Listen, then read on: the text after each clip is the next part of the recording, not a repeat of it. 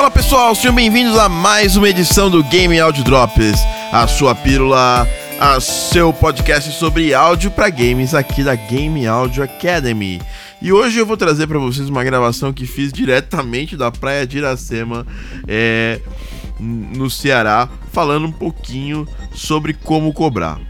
É, diariamente as pessoas me procuram e perguntam: Tiago, como eu faço para cobrar melhor? Quanto cobrar? E eu não costumo falar preço porque preço é uma coisa muito pessoal. Não existe uma tabela. Uh, as pessoas aqui no Brasil não tiveram muita vontade de se organizar para criar tabela de preços. E eu mesmo também concordo que tabela pode ser algo muito mentiroso. Com os meus alunos eu acabo criando métodos para ensinar eles, mas é um grupo controlado de pessoas. Eu não queria é, doutrinar preço de mercado. Porque se eu estou falando para muita gente e falar preço citar um preço é irresponsável. O que eu posso falar é que você tem que chegar no seu preço ideal. E parafraseando, é, eu estava assistindo O Sócio, que é um reality show onde uh, o, Mar é, o Lemones né, entra em, negócios como sócio e faz o negócio andar. E ele estava numa fábrica de cupcakes e ele chegou no, numa, numa coisa bem interessante.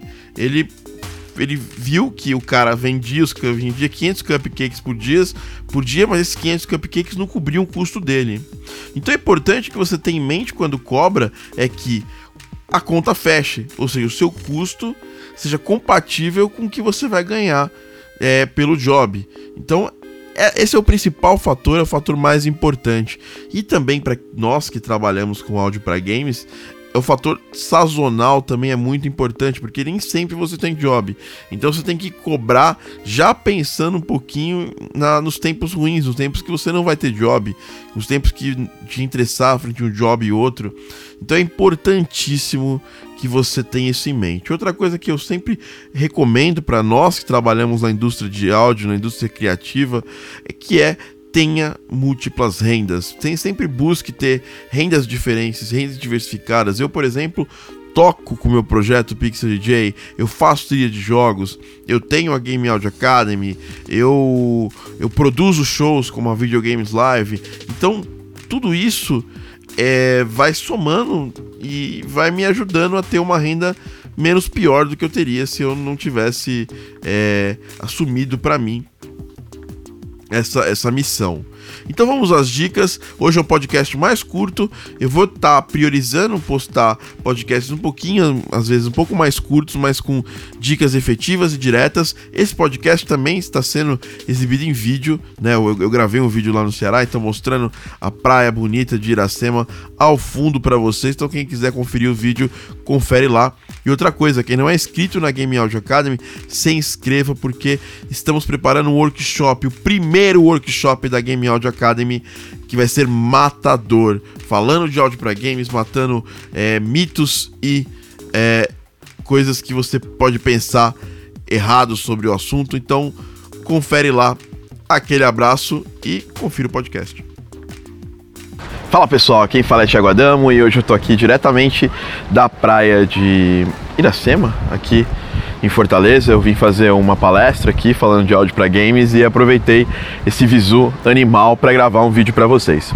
E esse vídeo eu quero falar um pouquinho sobre como cobrar. Três dicas de como cobrar melhor é, do seu projeto de áudio para games, isso também, de certa forma, se estende também para outros tipos de projeto, mas eu vou falar um pouquinho sobre áudio para games no, no geral.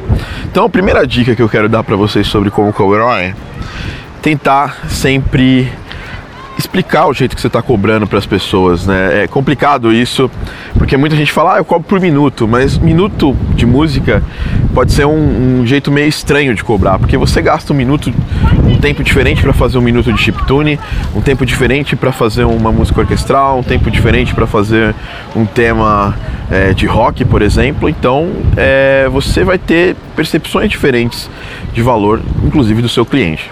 Eu gosto e faço bastante couro é, para tentar cobrar por hora. Por quê? Por que cobrar por hora? Porque por hora de trabalho é sempre uma forma que eu considero e eu acho um pouco mais justa de você cobrar o seu trabalho, até para o seu, seu cliente poder perceber também esse valor que você está cobrando, tá? Então é isso, essa é a primeira dica. A segunda dica é sempre detalhar bastante o seu orçamento. Então você detalha isso num papel, quantidade de músicas entregues, quantidade de minutos que você vai entregar de música, quantidade de sound effects que você vai entregar. Sempre detalhe o seu orçamento. E a terceira dica é não ceda a pressões absurdas, porque às vezes você aceita um projeto num, num escopo que está totalmente fora e totalmente injusto para você, só para fazer o projeto e depois você entra numa determinada, numa barca furada gigante. Essa é apenas a minha experiência. Eu vou em breve é, gerar um, um, PDF explicando melhor isso aí. Se esse PDF estiver pronto, ele vai estar na descrição ou desse vídeo ou da matéria que você está assistindo isso na Game Audio Academy. Beleza, pessoal? Esse foi mais um vídeo da Game Audio Academy e aquele abraço.